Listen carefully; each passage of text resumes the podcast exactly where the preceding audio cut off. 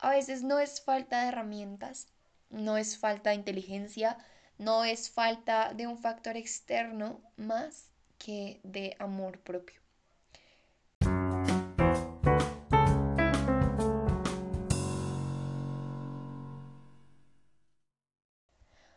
Hola, hola, te saluda Nicole Benavides. Te quiero dar gracias por darle clic al botón play de este nuevo capítulo de Hablando de esas cosas.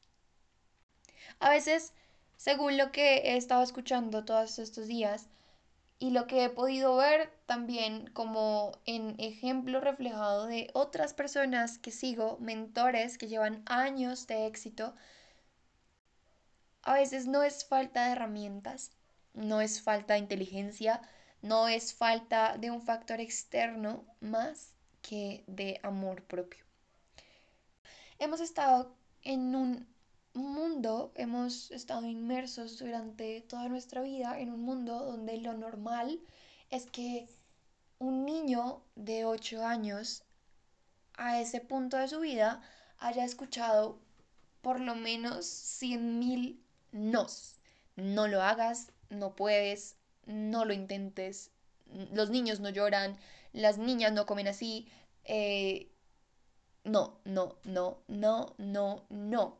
Y más allá de que estos no creen paradigmas en tu mente de que las cosas son peligrosas y demás, te dan esta sensación de que no puedes hacerlo, de que no eres lo suficientemente bueno o buena, no eres lo suficientemente grande, no eres lo suficientemente inteligente, no eres lo suficientemente fuerte, tú no puedes. Si eres una niña, una chica, creo que en nuestro sentido hay algo muy fuerte que se refleja y es, a mí me pasó, no sé, si a ti también. Cuando yo era chiquita, me la pasaba mucho, mucho, mucho con mi abuela, con mi abuela materna, y ella siempre que yo quería hacer algo un poquito arriesgado, después de pegar el grito, me decía, no puedes serlo, las niñas no hacen eso, ¿cómo se te ocurre? Más bien llama a un hombre que te ayude. Más bien deja eso para tu papá, deja eso para el vecino, para el primo, para el amigo, para el portero, para alguien más, porque tú no puedes, porque las niñas no pueden hacer esas cosas. Y porque sencillamente no está bien, porque no está bien visto. Ese tipo de paradigmas y creencias crean muchas faltas, muchos huecos en tu autoestima. Porque si bien ella lo hacía con todo el amor del planeta, de cuidarme a mí, a mi hermana, a mi mamá, incluso porque crecimos las tres con las mismas palabras, si bien ella lo hace con el amor más grande del planeta, porque así fue como la criaron seguramente a ella también, eso reflejado en mi vida se vio como, pucha, años, años de quiero hacer esto, pero yo no puedo. Necesito ayuda, necesito a un amigo, necesito un novio que lo haga por mí, necesito a alguien que porque además eso, eso empezó a trascender, empezó a convertirse en un monólogo interno constante que no era solamente referido a hacer cosas de fuerza o a hacer cosas eh, arriesgadas o a, no sé, pasar la calle sola, no puedo, tengo un nombre, algo así, eso empezó a convertirse en no puedo decidir qué me pongo, no puedo decidir qué comprar, no puedo decidir qué quiero realmente, no puedo decidir de qué manera voy a estar feliz porque alguien más debe hacerlo por mí.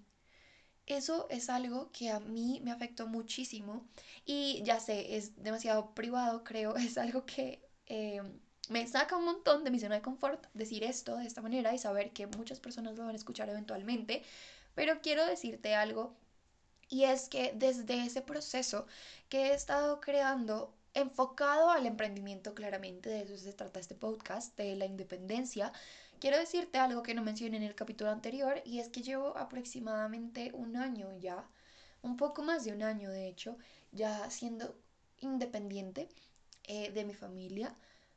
Viví varios meses sola, en este punto no es de esa manera por toda la situación eh, socioeconómica que presenta toda la pandemia y demás, pero quiero contarte que desde esa experiencia de independencia he descubierto todo lo que te comparto y mm, ha sido realmente difícil. La independencia no solamente se trata de la plata, no solamente se trata de la localización geográfica en la que te encuentras y de si puedes pedirle permiso a alguien o no.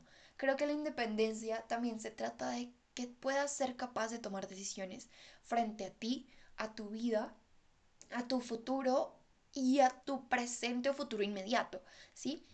Eso es lo más importante y creo que para llegar allí la autoestima o el autoestima, no estoy segura cómo se pronuncia correctamente, creo que es el primer paso.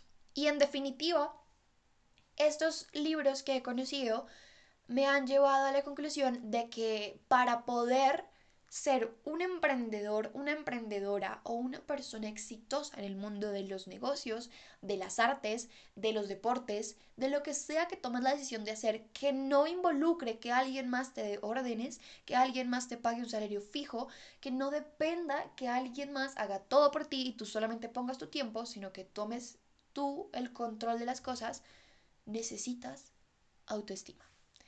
Te voy a recomendar el audiolibro El secreto más extraordinario del mundo no es sobre autoestima, pero habla de algo muy especial, una clave que sí o sí te va a llevar a alcanzar las metas que te propongas. Y si tu meta es incrementar tu autoestima, te aseguro que va a funcionar, te aseguro que va a ser demasiado útil. A mí me ha funcionado de una manera extraordinaria. Y quiero ligar esta parte de la autoestima con la valentía. Te voy a proponer un reto y espero que cuando lo oigas, si decides implementarlo, me cuentes. La verdad, eso me encantaría que por alguna de mis redes sociales, Instagram, Facebook, Twitter, no sé si en, en, la plataforma en la que estés escuchándome ahorita mismo te deje poner comentarios, pero que me cuentes si decides tomarlo es un reto que no me invento, es un reto que tomo de Robin Sharma, un autor que admiro un montón, a quien he estado leyendo últimamente, y él nos dice directamente esto. Para lograr una meta en el mundo real, en el mundo normal, en el mundo de la gente normal, se te dice que necesitas invertir tiempo, dinero, y habilidades. Tienes que estudiar, tienes que practicar, tienes que entrenar, lo que sea que implique tu mejor desarrollo en el área de trabajo en el que te estés desarrollando. Si quieres ser el mejor corredor, entrenas. Si quieres ser el mejor cocinero, practicas. Si quieres ser el mejor doctor, estudias. Eh, pero nadie te dice que tienes que entrenar tu valentía. Para poder lograr una meta muy ligado esto a la autoestima, debes ser valiente. Si no eres, si no tienes suficiente autoestima, la valentía no va a estar en ti. Pero si logras desarrollar estas dos cosas, estoy segura de que vas a ser imparable.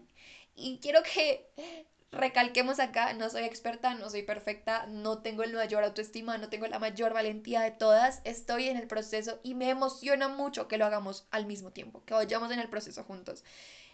¿De qué se trata este reto que propone Robin Sharma? Él dice, todos los días di sí a algo que te asuste, a algo que te irrite, que te frustre, que te saque de tu zona de confort. Si a ti te enerva la sangre, te hace sentir que se te pone todos los pelos de punta y te dan ganas de gritarle a la persona que va adelante cuando camina demasiado lento, di sí a ser paciente y quédate caminando detrás de esa persona.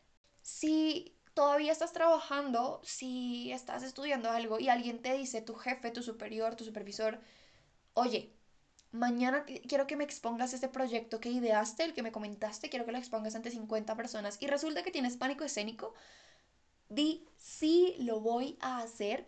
Ya sabes que tienes que invertirle tiempo, habilidades y demás, pero la valentía es lo que va a borrar todo lo demás. Puede que haya gente más preparada que tú, puede que haya gente más inteligente, que lleve más tiempo, más experiencia que tú, pero si tú eres más valiente y si tienes más autoestima, si te la crees y vas con toda, porque si puedes, lo vas a hacer mil veces mejor.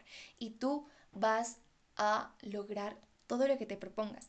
Convertirte en una persona valiente y con una autoestima alta te va a llevar a otro nivel. Sí o sí.